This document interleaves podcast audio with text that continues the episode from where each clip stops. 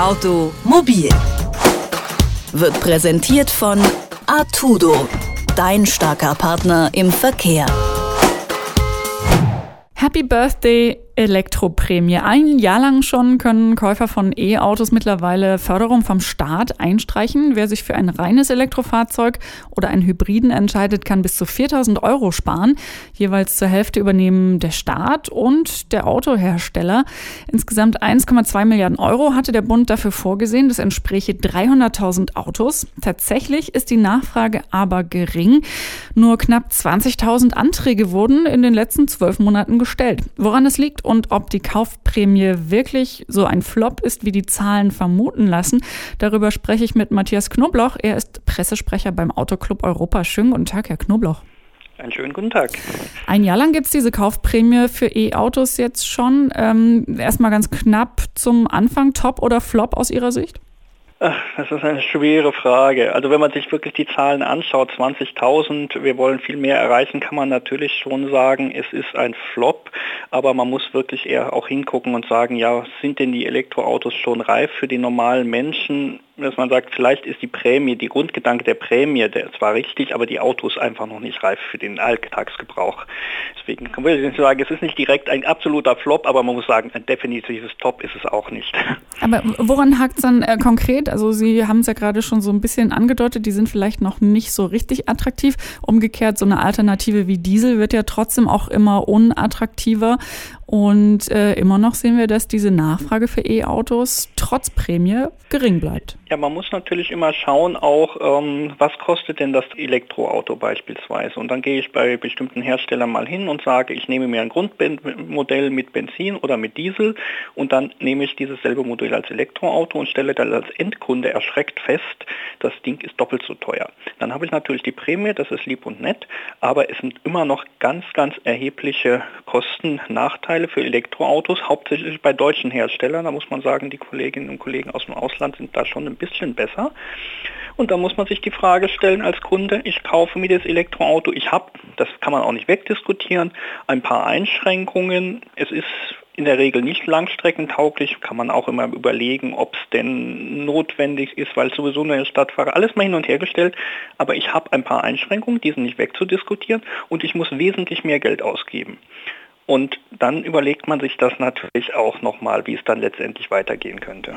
Würde es denn was nützen, die Prämie zu erhöhen? muss man sich überlegen, ob wir eine so gigantische Prämie haben möchten. Und zwar vor dem Hintergrund, wenn das Fahrzeug, sagen wir für eine ganz normale Familie, ich nehme mal eine, die jetzt, im, sagen wir in Leipzig in der Altstadt wohnt, die Frage, die Familie muss sich die Frage stellen, ja, kann, bringt mir das was? Wo kann ich das Fahrzeug letztendlich laden?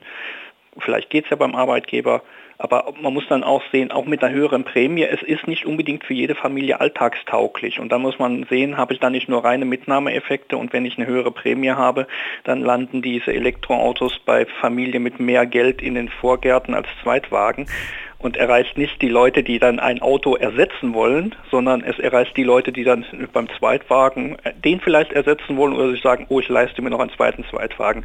Deswegen glaube ich nicht, es ist wesentlich wichtiger, dass wir die Autos alltagstauglicher hinbekommen oder nicht nur die Autos, sondern die Mobilitätsmodelle, die eventuell dahinter stecken könnten. Wie könnte denn sowas aussehen? Also auf jeden Fall mehr Ladestationen. Was fehlt noch, damit die Nachfrage nach E-Autos für einen Normalverbraucher tatsächlich vielleicht auch Sinn machen würde?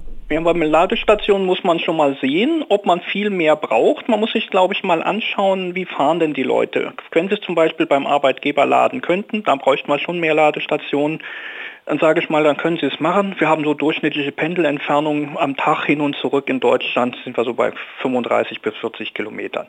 Das heißt, wenn ich das, dann gucke ich mir an, welche Reichweite hat das Elektroauto. Wir kommen inzwischen schon auf 250 Kilometer, das ist ja nicht schlecht. Das heißt also mit einer Ladung komme ich grob gesehen schon die Woche hin und her zur Arbeit. Da könnte man natürlich was machen, aber die meisten Menschen denken sich natürlich auch, ja, dann habe ich das, damit fahre ich auch zur Arbeit, das akzeptiere ich, ich fahre zum Einkaufen, aber da möchte ich natürlich auch mit dem Auto in den Urlaub und da haben wir natürlich erhebliche Probleme. Da geht es ja dann auch um das Thema Schnellladen, wie lange müsste ich da irgendwo stehen und deswegen ganz bewusst das Thema Mobilitätskonzepte. Es wäre zum Beispiel schon viel geholfen, dass man sagt, ich habe das E-Auto für den Stadtverkehr und kann es dann für meinen Jahresurlaub beispielsweise beim Hersteller einfach für drei Wochen umtauschen und bekomme dann einen, es gibt ja auch saubere Diesel, bekomme dann einen sauberen Diesel oder einen Benziner für die Langstrecke und dann habe ich auch nicht mehr die Angst, dass mein Auto nicht für alles taugt. Das ist ja so ein bisschen in Deutschland die Frage, der Mensch kauft sich das Auto und das Auto muss für alle Einsatzzwecke was bringen. Und da müssen wir wirklich ehrlich zum jetzigen Zeitpunkt sagen, das E-Auto kann nicht alle Einsatzzwecke bedienen, aber mit so einem Mix-Konzept, dass ich auch für bestimmte Einsatzzwecke ein anderes Auto bekomme, könnte ich die Nachteile ausgleichen. Und dann wären wahrscheinlich alle glücklich.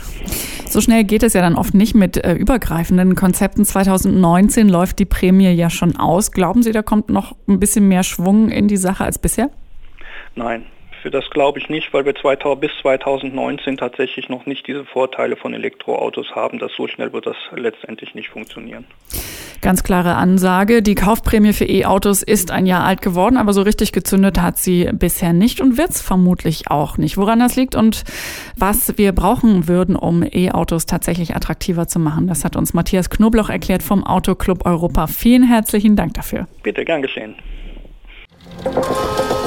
Automobil wird präsentiert von Artudo, dein starker Partner im Verkehr.